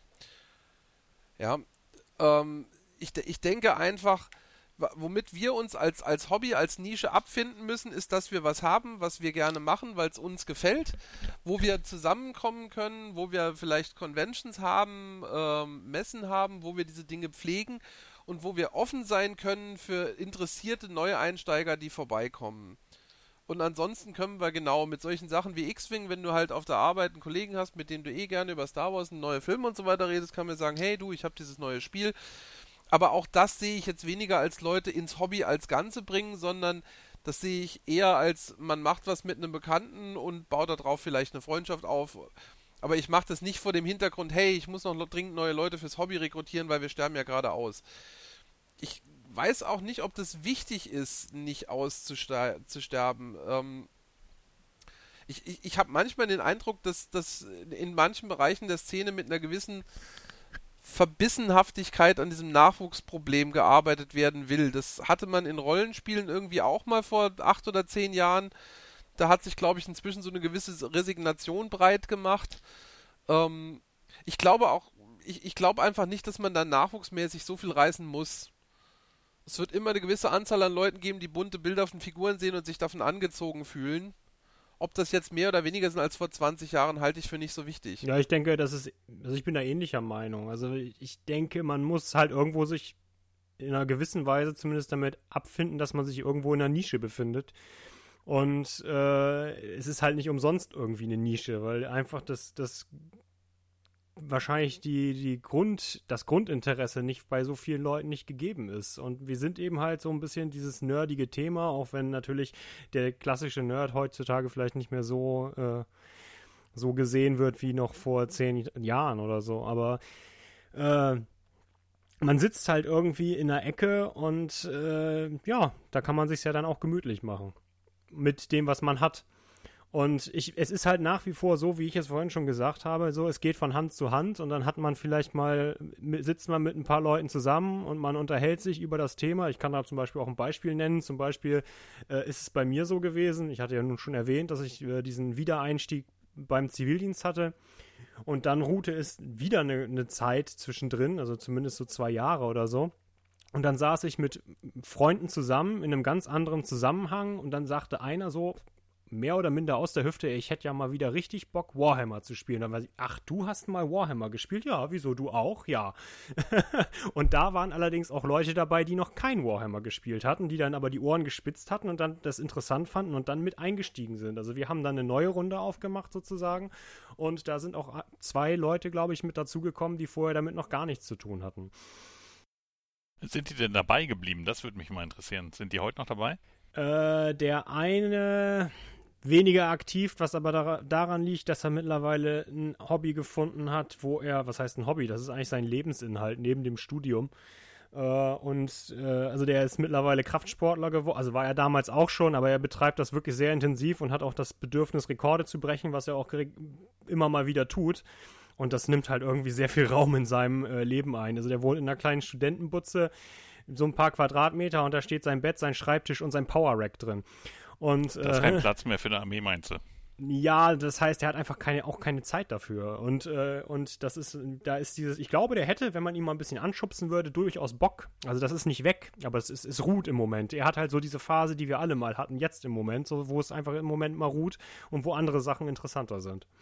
Also ich, ich, ich, ich denke, das ist auch, das ist einfach was ganz Normales, weil genau wie, wie jedes ernsthaft betriebene Hobby in Anführungszeichen, es ist halt ein Mordscommitment und damit rede ich jetzt nicht mal von der, von der finanziellen Investition. Die wird irgendwann tatsächlich, auch wenn man auch mal viel Geld da stehen hat, wenn du halt jeden Monat 20 Euro ausgibst, hast du nach zwei Jahren auch einen Haufen Zeug da stehen. Das Finanzielle ist irgendwann überschaubar, aber wenn du das Hobby betreibst, du brauchst Zeit zum Malen, du brauchst Zeit zum Basteln, du brauchst Zeit, um diese Unmengen an Regeln zu studieren. Ich meine, die meisten Leute fühlen sich heute schon damit überfordert, eine Tageszeitung zu lesen. Wir wälzen 300, 400 Seiten Regeln und Fluff für unsere Spiele, gucken uns Bilder an, fahren auf, fahren auf Malkurse, sitzen zig Stunden da, um Figuren anzumalen. Und Podcasten ganze Abende. Podcasten ganze Abende. Und das, das ist halt dieses, dieses, äh, und wesentlich runterdrehen kannst du es halt eben nicht wenn du sagst, du machst Tabletop, dann ist, dann fängst du damit ein neues Hobby an. Das ist eben nicht wie ein Brettspiel aus dem Schrank ziehen, ich mache heute Abend mal Tabletop. Und ich, ich denke, das ist auch eine ganz, ganz große Hürde, die, die wir gerne, die wir im Hobby sind, nicht so wahrnehmen. Entweder du machst es oder du lässt es. Dazwischen gibt es nicht viel Sinnvolles. Mit fünf Stunden im Monat kannst du nicht sinnvoll Tabletop spielen. Da kannst du dich nur frustrieren, dass du Geld für Figuren ausgibst, mit denen du nichts machst. Wobei ich da kurz unterbrechen muss, dass es gibt tatsächlich meiner Meinung nach ebenso gerade wie zum Beispiel äh, Freebooters Fate. Das sind Geschichten, die man tatsächlich mehr oder minder nebenher betreiben kann, weil sie ein Regelwerk haben, was überschaubar ist, weil es äh, Spaß macht, weil man äh, mit wenig finanziellem Aufwand zumindest zwei äh, Mannschaften zu Hause stehen haben kann, wo man auch mal andere Leute mit dazu holen kann. Und ich glaube, das sind tatsächlich Dinge, wo man eben, wie bei, nicht wie bei anderen größeren Systemen, äh, wo man eben halt wirklich äh, Unmengen an Sachen, Material braucht oder ganz komplexe Regeln lernen muss. Und da hat man so ein bisschen mehr so noch diesen, diesen Party-Faktor mit dabei, ja. Ich habe ehrlich gesagt bei Freebooters Fate den Eindruck, dass es in der Beziehung die gleiche Mogelpackung ist wie Infinity, was ich ja nur sehr mag. Äh, hast du mal gesehen, wie viel Arbeit in so einem Tisch steckt? Also Infinity kannst du auch ganz leicht spielen. Du brauchst halt bloß jemanden, der irgendwie zweieinhalb Kubikmeter Gelände daheim ja, natürlich, hat. aber wiss, wiss. Sonst sieht sonst sieht's nämlich nicht aus. Aber es lässt sich, also zumindest äh, Freebooters Fate lässt sich auch noch relativ effektiv mit überschaubarem Gelände spielen. Außer man hat die ja, Bruderschaft das ist dann ein anderes Thema. ähm, ich sehe das aber ganz ähnlich. Ich finde den Zeitfaktor, den Hans Reiner angesprochen hat, gar nicht zu vernachlässigen, weil äh, ich bin jemand, der sehr viele Modelle gebraucht kauft, also ähm, einfach halt auch aus Kostengründen. Und wenn ich dann mal bei eBay stöber, wie oft liest man das? Ich trenne mich von meiner langjährig gesammelten XY-Armee, weil ich einfach keine Zeit mehr dafür habe. Das ist, glaube ich, das liest man, glaube ich, in 90% der Auktionen und in den anderen 10% meine neue Partnerin hat kein Verständnis dafür. Ähm, Auch ein schönes Thema für einen Podcast, fällt mir gerade auf. Äh, aber es ist, glaube ich, dieser Zeitfaktor ist nicht zu unterschätzen. Und ich bin ja nun in meinem Freundeskreis, sage ich auch mal, ähm, der einzige wirkliche Tabletopper, weil ich baue Gelände, ich male, ich bastel, ich äh, setze mich auch über das reine Spielen, Malen und Basteln mit dem Hobby auseinander, weil, weil wir jetzt hier diesen Podcast machen. Also, ähm, und wenn ich mir meine Freunde angucke, die schreckt halt der enorme Zeitaufwand und gerade auch das Malen enorm davon ab, sich da mehr zu investieren. Sogar die, die mit mir Tabletop spielen, die spielen dann halt mit nicht bemalten Armeen. Ja, äh, ich glaube, sonst hätte ich noch nie Tabletop gespielt. du, du, weil du nie irgendwas Ähm, fertig hast? Ich habe ein paar Sachen, wo ich tatsächlich, also Freebooters Fate könnte ich tatsächlich mit einer Mannschaft spielen, die komplett bemalt ist. Und Infinity könnte ich auch spielen mit komplett bemalt. Allerdings vielleicht nicht ganz flexibel vom Listenbau her, aber ich habe da doch schon einige Sachen mittlerweile, die komplett bemalt sind. Oder sagen wir mal so, bei mir ist es immer so, es ist irgendwie nie komplett bemalt, weil immer, es ist erstmal so grundbemalt und dann denkt man sich, ach, hier kennst, könntest du nochmal und dann setzt man sich zwei Monate später nochmal dran und setzt irgendwie nochmal einen Akzent oder so. Aber, äh, ja. ich bin ein, ich bin der Jäger und Sammler, wie, wie wir das eben schon mal angesprochen hatten mit den ganzen Systemen. Also ich, äh, habe mittlerweile so viel im Schrank, wovon leider Gottes vieles auch noch unbemalt ist, aber nicht alles unbespielt. Also es ist eben halt so, ich habe nicht so die Zeit, nebenher alles auch noch zu bemalen, weil da- dafür habe ich einfach noch zu viele andere Hobbys und, äh, und ja, Arbeit und Familie und so weiter, was auch irgendwie alles Zeit in Anspruch nimmt. Aber naja, den Anspruch habe ich auch nicht. Ich möchte, also ich habe schon den Anspruch, alles irgendwann hoffentlich mal zu bemalen, aber irgendwie ist das auch eine Illusion, die man sich macht, oder? Ich weiß nicht, ich habe mir für 2015 auf jeden Fall vorgenommen, viel zu bemalen. Also äh, den, den Anfang machen jetzt meine ganzen Saga-Fraktionen, die ich mir, ja gut, gerade erst letztes Jahr gekauft habe. Und meine, Worm, äh, meine Hordes-Trolle wollen auf jeden Fall auch noch weiter bemalt werden. Aber ja, aber ich denke, das ist eine wesentliche Hürde ins Hobby. Die Zeit, das Geld. Auf der anderen Seite kann man aber jetzt auch wieder ganz ketzerisch fragen, aber ist das nicht bei Ja, jedem Hobby so? Ich muss, man muss ja auch immer bedenken, wo setzt man seine Prioritäten. Und ich, gerade wenn ich jetzt mal an meine Jugend, gut, das klingt jetzt so, als wäre ich schon steinalt, aber äh, danke. Ähm, aber äh, wenn ich daran denke, dass die Leute teilweise, wenn sie angefangen haben, z- Ausbildung zu machen, dass sie dann am Wochenende 50 Mark waren es ja damals noch in der Diskothek gelassen haben, jedes Wochenende, oder irgendwie jeden Monat mehrere hundert Euro in ihr Auto gesteckt haben. Naja, ne? Ja, das äh, stimmt. Ähm, das sage ich mir auch immer. Ich bin ja nun nicht Raucher und äh, auch nicht so der Partygänger, aber ich glaube, das gilt für, also das Nicht-Partygänger gilt, glaube ich, für die meisten Tabletopper. Ähm, Das ist eine Veto. Altersfrage. dementsprechend dementsprechend äh, sage ich mir da auch immer, gut, okay, das Geld, was andere versaufen oder verrauchen, gebe ich halt für Minis aus. Und mehr. So, jetzt lass mich mal eben meinen schlauen Zettel konsultieren, ähm, welche Fragen wir noch nicht besprochen haben. Zeitlich sind wir nämlich noch ganz gut dabei. Ähm, die Frage, ob sich der Einstieg verändert hat in den letzten zehn Jahren, haben wir ja schon grob angesprochen. Denkt ihr, er wird sich in den nächsten zehn Jahren signifikant weiter verändern? Also ich würde sagen, er wird sich vom Grundstock her nicht verändern. Vielleicht wird sich verändern, was gespielt wird, aber nicht wie es, wie die Leute da rankommen. Also ich bin der Meinung, es kommt weit, geht weiterhin von Hand zu Hand, äh, weswegen eben halt das neue GW-Modell wahrscheinlich meiner Meinung oder ja wahrscheinlich irgendwie nicht ankommen wird mit eben Läden schließen, kleiner machen und so weiter, äh, keine Probespiele mehr und äh, hier kannst du nur noch kaufen, wenn du es äh, hier bestellst und dann kannst du es eigentlich auch von zu Hause aus bestellen. Äh, dann brauchst du nämlich nicht in den Laden latschen, um es abzuholen. Ähm, also von daher glaube ich, dass eben gerade das, wenn die Leute direkt an die Hand genommen werden, das ist der ist und bleibt der Einstieg. Wobei du meintest gerade äh, von zu Hause aus bestellen, was ich glaube, was auch sehr stark in Zukunft kommen wird, ist halt auch tatsächlich das, was sich in den letzten Monaten beziehungsweise ein, zwei Jahren immer stärker ähm, herausarbeitet. Das sind diese Kickstarter oder Indiegogo-Projekte, wo du halt einfach dann im Netz schauen kannst, wie viele Leute sind dabei oder sagst einem Kumpel Bescheid, hier guck mal, das ist doch mal ein Thema. Und ich glaube, dass das durchaus auch ein neues neues Einstiegsmodell sein kann, dass du da ähm, eine komplette Armee, ein komplettes Spielsystem einfach so mal per Klick kaufen kannst. Wenn du bereit bist, entsprechendes Geld zu investieren. Ne? Das, ist, das ist die Hürde, die dann wieder da ist. Natürlich, dementsprechend viel zahlen muss man ja aber auch bei jedem Tabletop, wenn du nicht gerade so den kleinsten Skirmisher hast. Insofern, äh, wie war das dabei? All Cry the Martin Front. Ich glaube, da haben wir jeder knapp 150 Dollar ausgegeben und äh, das erschien mir so wahnsinnig wenig. Und ja, für andere für ist das vielleicht. Ja, genau. Ich habe mehr ausgegeben. ja.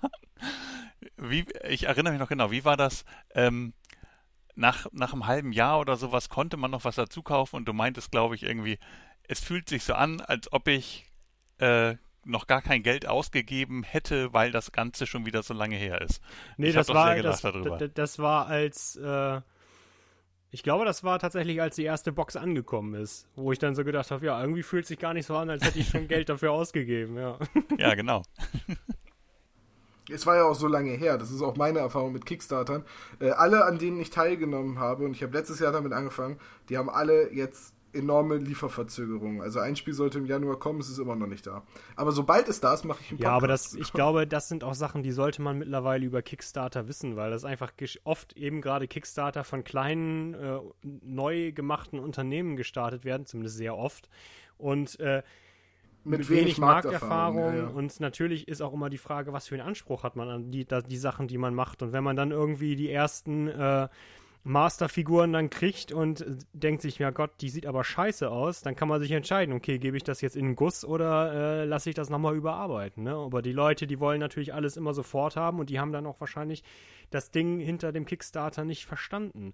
Wobei, natürlich, klar, wenn die Leute sagen, bis dann und dann wird es wahrscheinlich kommen, aber wie gesagt, das sollte man mittlerweile, äh, wenn man den Kickstarter-Markt so ein bisschen beobachtet hat, wissen, dass eigentlich sollte man, ein Jahr man Verzögerung wissen, ja. ist nix. okay, Hans-Reiner, was denkst du, wie wird sich der Einstieg ins Hobby verändern? Ähm, ich denke, er wird sich im Großen und Ganzen gar nicht verändern. Es wird wie bisher so sein. Ein paar Leute kommen dadurch zum Hobby, dass sie unterwegs was sehen. Ein paar Leute kommen vielleicht durch Computerspiellizenzen zum Hobby, wie bisher auch. Ein paar andere Leute kommen durch in Anführungszeichen Einsteigerdrogen wie X-Wing oder ähnliches dazu und viele werden weiterhin dazu kommen, dass irgendeiner ihrer Kumpels damit angefangen hat oder dass sie irgendein schmieriger, na okay, das war jetzt gemein, irgendein äh, netter GW-Verkäufer von der Straße geholt hat. Nee, das, das sollte jetzt eigentlich ein blöder Spruch sein, aber sowas kommt im Podcast dann immer doof rum. Deswegen, nein, das war jetzt nicht irgendwie negativ gemeint. Äh, einfach zum Beispiel durch einen GW-Laden, wo man auch nett an das Hobby rangeführt worden ist jetzt, vielleicht sind das die Kids, die heute angefangen haben, die vielleicht jetzt von 12 bis 13 spielen, die werden in 10 Jahren mit der Uni fertig sein und sich denken, hey, ich habe doch damals mal was gespielt, das war cool und die Modelle habe ich ja noch im Keller. Und dann kommen die auch wieder dazu. Und ich denke mal, so wird es weitergehen. Ob das so viele oder so wenige sind wie heute, wissen wir nicht. Das sehen wir in 10 Jahren. Das ist eh, wenn du, wenn du 10 Jahre zurückguckst, wer hätte sich vor 10 Jahren gedacht, wo wir heute stehen, wo das Hobby heute steht? Schwer zu sagen. Okay, dann habe ich jetzt äh, noch zwei kleine Thesen, wo ihr gerne nochmal Stellung zu, ne zu nehmen könnt. Und zwar, äh, die erste ist, kaum jemand steigt mit dem historischen Tabletop ein. Ja, ähm, kann man das so sagen? Ich bin mir nicht ganz sicher, weil ich glaube, es gibt eben gerade im historischen Bereich eben die Menschen, die sich von der Pike auf, glaube ich, mit dieser Sache beschäftigen, so, ne? Die dann irgendwie und die sind ja sehr enthusiastisch, was das angeht. Und das kommt ja nicht von ungefähr. Ich denke mal, die werden sich schon immer irgendwie für die ganze Geschichte begeistert haben und vielleicht wollen sie dem Ganzen dann irgendwann eine plastischere Form geben. Ich habe persönlich keine Erfahrung, weil ich, äh, also zumindest nicht die klassischen äh, äh, historischen Tabletops spiele. Ich habe halt die Flames of War hier stehen, ich habe Bold Action hier stehen. Aber äh, das war's dann auch schon so mit historischem Tabletop. Und die zählen ja jetzt auch nicht so zu den Dingen, die man so richtig als 100% historisches Tabletop ansieht. Ne? Äh, aber ich glaube schon, also ich kann es mir zumindest sehr gut vorstellen, dass äh, gerade die historischen Tabletopper ohne den Umweg es äh, auch ins historische Tabletop schaffen. Also nicht über den Marktführer Games Workshop. Es ist da vielleicht auch die Frage, äh, inwiefern fängt ein äh, Tabletopper mit dem historischen Bereich an? Vielleicht ist es auch eher so ein, so ein typischer Sammler, der damit anfängt. Ne? Wer sich interessiert für die Historie, der denkt sich dann vielleicht so, ach hier, geil, siebenjähriger Krieg, äh, da kaufe ich mir doch mal Figuren für und dann hat er zumindest schon mal die Zinnfiguren zu Hause und dann denkt er sich, ach, die sind ja ein bisschen nackig, vielleicht bemale ich sie mal. Und dann kommt man vielleicht auch tatsächlich über diese Schiene nach und nach ins Hobby. Das Hobby hat ja mehrere Facetten. Es ist ja nicht nur das Tabletop-Spielen, es ist ja durchaus auch das Sammeln, Bemalen, äh, der Fluff. Es gibt da ja doch vielfältige Möglichkeiten, sich einzubringen. Ich muss dich da aber verbessern, Dennis, der hieß 30-jähriger Krieg, nicht 7-jährig, 30-jährig. Ey, wenn wir uns das nächste Mal sehen, ne? Hans Reiter, was meinst du? Gibt es Leute oder gibt es viele Leute, die direkt mit dem historischen Spiel anfangen? Ganz ehrlich, ich kann es nicht beurteilen. Die, die, die historischen Spieler, die ich kennengelernt habe, spielen eigentlich in der Mehrzahl was ganz anderes als das, was wir spielen. Da gibt es zwar auch Spiele, wo sich Leute Armeen mit Punkten zusammenbauen und die dann gegeneinander spielen, aber viele von denen kommen, wie auch schon gesagt wurde, aus ein bisschen anderen spielerischen Ecke. Die spielen einfach bestimmte historische Szenarien. Da ist einer der Gastgeber, die meisten von denen sind Sammler, haben genug Armeen für, für mehrere Spiele in einer Epoche daheim. Da wird dann abgemacht, hey, wir treffen uns am Samstag bei mir, wir spielen 100-jähriger Krieg, 30-jähriger Krieg, was auch immer, und ich stelle die und die und die Schlacht und dafür suche ich die Truppen raus und dann kommst du dahin und da ist der Tisch schon aufgebaut und die Einheiten stehen und die Listen stehen und das Essen steht nebendran und dann gehst du das Szenario durch und dann wird geguckt, wer welches. Das wird viel mehr wie ein Brettspiel mit historischem Einklang gespielt. Von daher, ich weiß nicht, wo die alle herkommen. also, äh, die, wenn, wenn, wenn man sich mit, mit historischen Spielern, die so spielen, unterhält, die haben wirklich die verschiedensten Hintergründe. Manche von denen sind in der Jugend auch mal über diese kleinen Figuren gestolpert. Viele von denen finden ja diese super kleinen Maßstäbe sehr ansprechend. Also 6 mm, 10 mm, 15 mm was im historischen Bereich ja viel weiter verbreitet ist als bei uns. Ähm, ich kann das nicht sagen. Okay, wenn Die wachsen ihr irgendwo.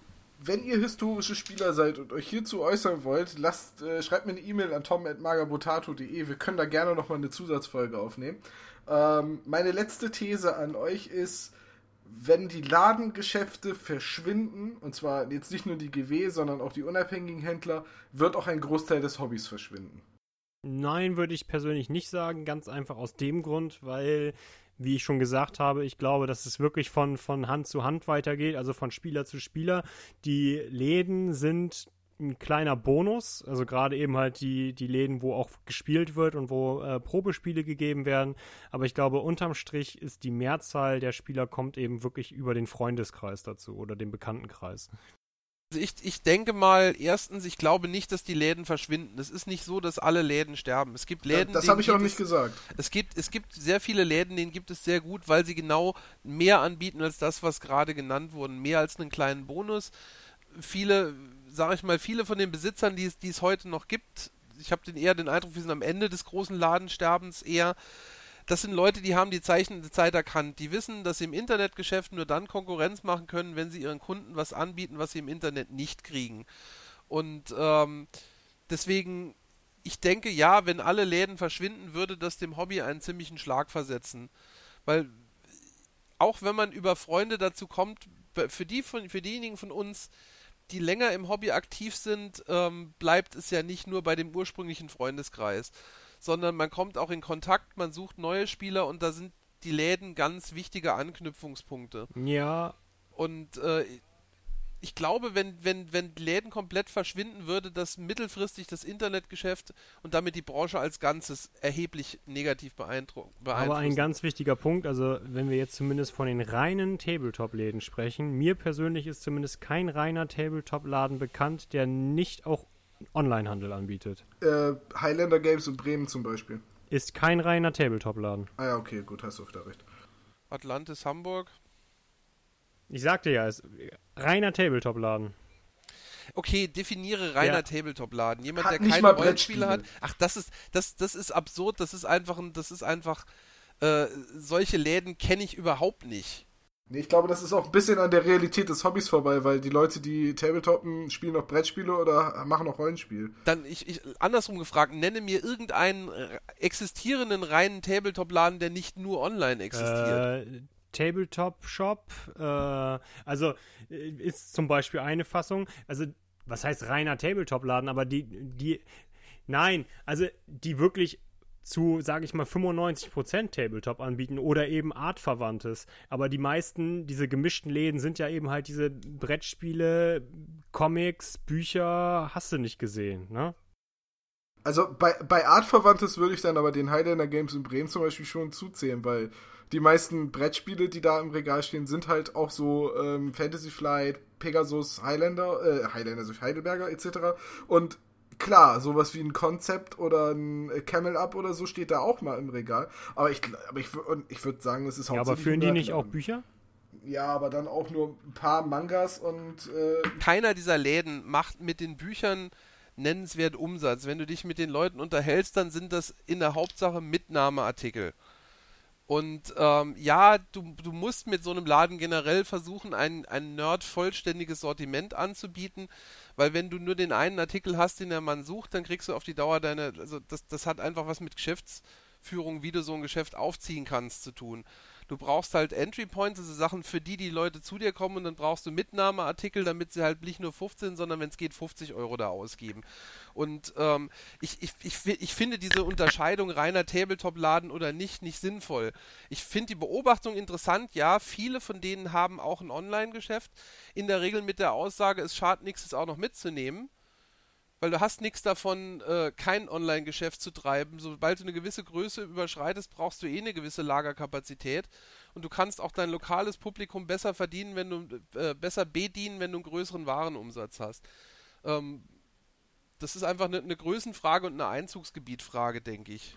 Dann lass doch Dennis äh, auch noch mal was zu der These sagen mit den Hobbyläden. Ja, ist schwierig. Also ich glaube, dass ein reiner Hobbyladen, ähm, reiner Tabletop-Hobbyladen auch schwerlich möglich ist. Ähm, ich glaube, dass das Geld kommt tatsächlich eher durch den Online-Handel. Wenn man dann zusätzlich noch was anbietet, ist natürlich umso besser. Und ähm, um auf die Kernfrage zurückzukommen, ähm, viele Kontakte knüpfen wir tatsächlich oder knüpfe ich auch tatsächlich über neue Leute, die ich in Tabletop-Läden kennenlerne.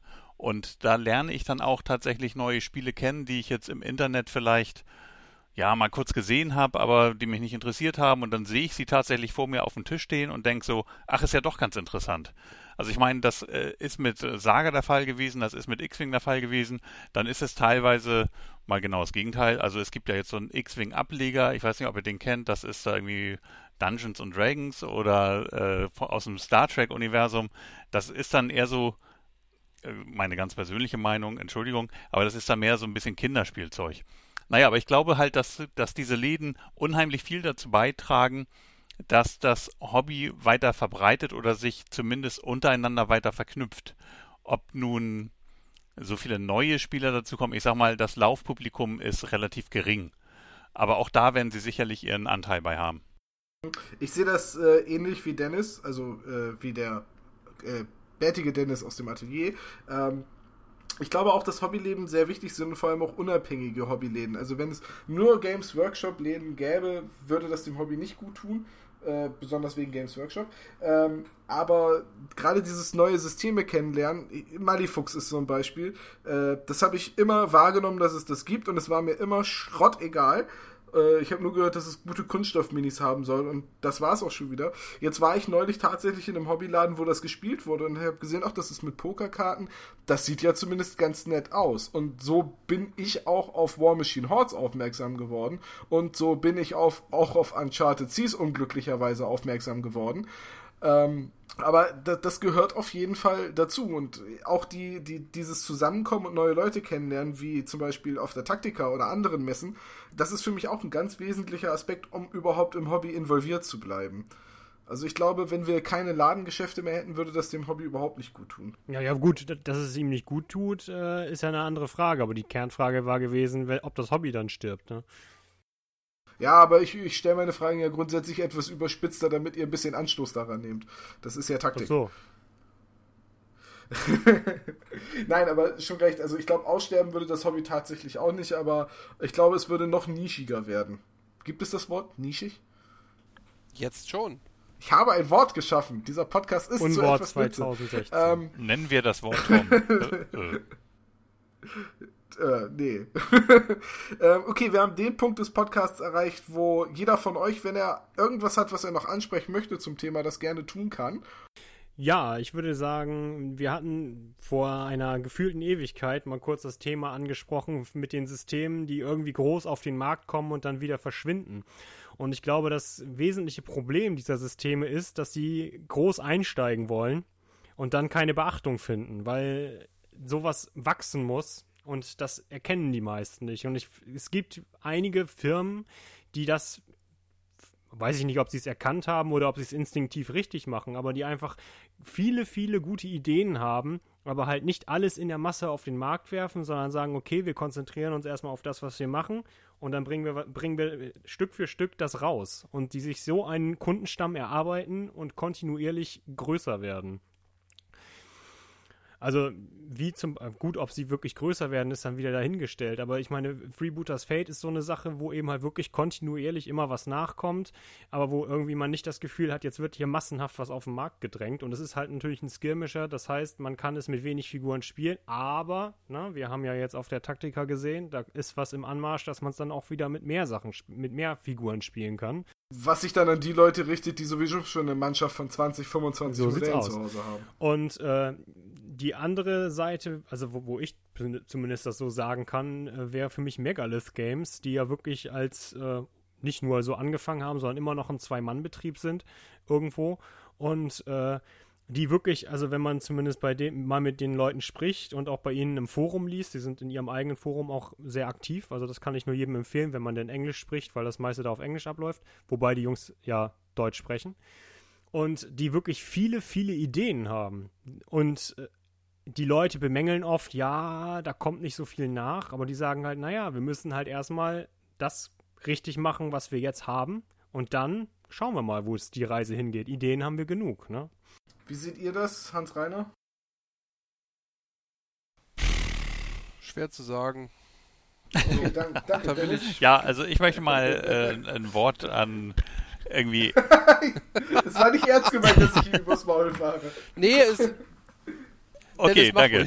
Äh, ich möchte gerne mal ein Wort an Eltern richten, weil ich habe tatsächlich durch Magabotato und auch durch TW, äh, TWS danach ähm, Eltern kennengelernt, die mich gefragt haben, was ist denn das überhaupt? Da sind ähm, Ex-Arbeitskollegen auch dabei gewesen, deren Kinder im Tabletop angefangen haben. Und ich möchte sagen, äh, gönnt denen das, fördert sie, weil es mag auf den ersten Blick vielleicht ein bisschen nerdig aussehen, aber was, was machen die Kinder denn? Ihr kriegt sie weg vom Fernseher, ihr kriegt sie weg vom Computer. Sie sind sozial aktiv, weil sie sich mit anderen Leuten treffen. Sie bemalen, sie basteln, sie werden kreativ. Ich kann einfach nur empfehlen, sie ja, sie spielen Krieg, okay. Äh, Schnüffeln, Kneten, Ich wollte jetzt positiv. Ich wollte es tatsächlich positiv Keller. ausdrücken, aber ich merke schon, ihr habt es kaputt gemacht. nein, nein, gelungen. Ich kann, das, Super kann, das, ich kann das aber verstehen. Also ich verstehe deine Argumentation. Also bitte nur zu. ja, äh, das war es eigentlich auch schon. Also ich meine, fördert einfach äh, diese, diese, dieses Hobby. Es lohnt sich. Die Kinder haben was davon. Ihr habt was davon. Also ich werde, also ich weiß nicht, wie viele Eltern wir hier tatsächlich erreichen, aber ähm, ich, vielleicht kann ich das ja irgendwie dem Kinderschutzbund zukommen lassen oder so. Wobei ich sagen muss, vielleicht sollten wir das auch noch mal kurz aufgreifen. Durch unsere Messebesuche haben wir auch äh, immer mal wieder äh, nette kleine Nerdfamilien getroffen, wo dann auch die Kinder im jungen Alter schon ans Hobby rangeführt werden. Und das fand ich immer sehr schön, das zu beobachten. Wenn da die kleine Tochter, die, keine Ahnung, also wirklich noch im Alter ist, wo man sagen würde, nein, das ist noch kein Tabletop-Alter, die allerdings eine selbst bemalte Space Marine Armee besitzt. Also, das ist doch was. Ja, oder meine besten Spiele beim Soldatenmurmeln, muss ich ja ganz ehrlich zugeben, das waren gegen kleine Kinder, die ungefähr halb so groß waren wie ich, und die haben mich ganz einfach, wie heißt das so schön, weggetabelt. Ich glaube, wenn ich irgendwann mal Kinder habe, wird das auch sein. Ich frage nicht, hast du die Hausaufgaben schon gemacht? Oder wie weit sind deine Orks? immer noch nicht fertig, ab auf dein Zimmer. Und du kommst erst wieder raus. Ich glaube, damit würdest du nur das Gegenteil erreichen. Ich will die Airbrush hören. ja, nee, schon klar. Aber ja, ich glaube, das ist auch ein wesentlicher Aspekt. Äh, Nerd-Familien und ich sag mal so, die Leute jetzt in eurem Alter, die jetzt langsam anfangen, Kinder zu kriegen, also ihr persönlich jetzt nicht, sondern ihr, eure Partnerin, ähm, das sind ja auch Leute, die das garantiert an, äh, an ihre Kinder weitergeben wollen. Nein, die sollen ja. so einen Unsinn nicht machen. Weil gemeinsames Zeit verbringen und Die sollen was Seriöses lernen. Gitarre. Zum Beispiel. Nein, auf jeden Fall. Also da kann ich für mich, ich, ich warte eigentlich schon drauf. Ich, ich gieße ihn immer fleißig, den kleinen Mann, dass er auch bald dann vielleicht mal den Pinsel halten kann. kann. Dauert ja nur noch so knapp 10, 11 Jahre. Ja. ja ähm, ich weiß nicht, hat irgendjemand noch was zum Thema hinzuzufügen? Gut. Die Pause lasse ich original tut, so tut, drin. Tut mir leid, irgendwann ist, ist, ist alles nee, nee. gesagt. Ist gut, die Pause lasse ich so drin. Ähm, dann danke ich euch, dass ihr euch die Zeit genommen habt. Es hat mir sehr, sehr großen Spaß bereitet, wieder einmal mit euch zu podcasten und ich freue mich auch auf die nächsten Folgen. Ja, Dito. Ja. Was und wird denn der nächste Stammtisch? Was wird der nächste Stammtisch? Äh, wir sind ja momentan am Überlegen und da können, da kann die Community vielleicht uns auch m, das ein oder andere Wörtchen zu in die Kommentare schreiben, ob wir so einen festen Podcast immer so zum Monatsende machen, wo wir einfach plauschen über die News äh, und was so in der Szene passiert ist, resümieren und dabei vielleicht das ein oder andere Bierchen trinken und äh, nebenher Püppchen bemalen. Äh, quasi einfach so ein Stammtisch, den man sich danach anhören kann, wenn man selber gerade am Bier trinken und Püppchen bemalen ist. Ähm, also wenn ihr da draußen darauf Bock habt und euch das anhören würdet, lasst es uns doch in den Kommentaren wissen. Dann wäre das quasi unser regelmäßiger Stammtisch. Und ähm, ich glaube, es wird mal wieder Zeit für ein Brettspiel. Und ich weiß noch nicht hundertprozentig welches, aber da findet sich schon was. Ja, gibt ja eine Menge schöne im Moment. Ja, ja, ja, ja, definitiv. Aber ob es was top aktuelles wird, weiß ich nicht, weil äh, ich habe noch so viele rumliegen, die ich mir in letzter Zeit gekauft habe, wo ich der Meinung bin, die müssen mal besprochen werden. Äh, es war nur bisher die Zeit nicht dafür da. Gut, Leute, ich, ich danke euch. Ich wünsche euch noch einen schönen Abend und euch da draußen danke fürs Zuhören. Hinterlasst uns einen Kommentar. Ähm, denkt dran, ihr nehmt damit am Gewinnspiel teil. Äh, ich weiß, dass die anderen beiden müssen jetzt noch die aktuellen News machen, die ihr jeden Tag bei uns sehen könnt und es geht auch im Blog regelmäßig weiter. Oh ja, da muss ja auch wieder was geschrieben werden, richtig. Genau, das war Magabotato, der Podcast äh, rund um Tabletop und Brettspiele. Wir hören uns dann beim nächsten Mal wieder. Ciao, ciao. Tschüssi. Tschüss. Wiederhören. Tschüss.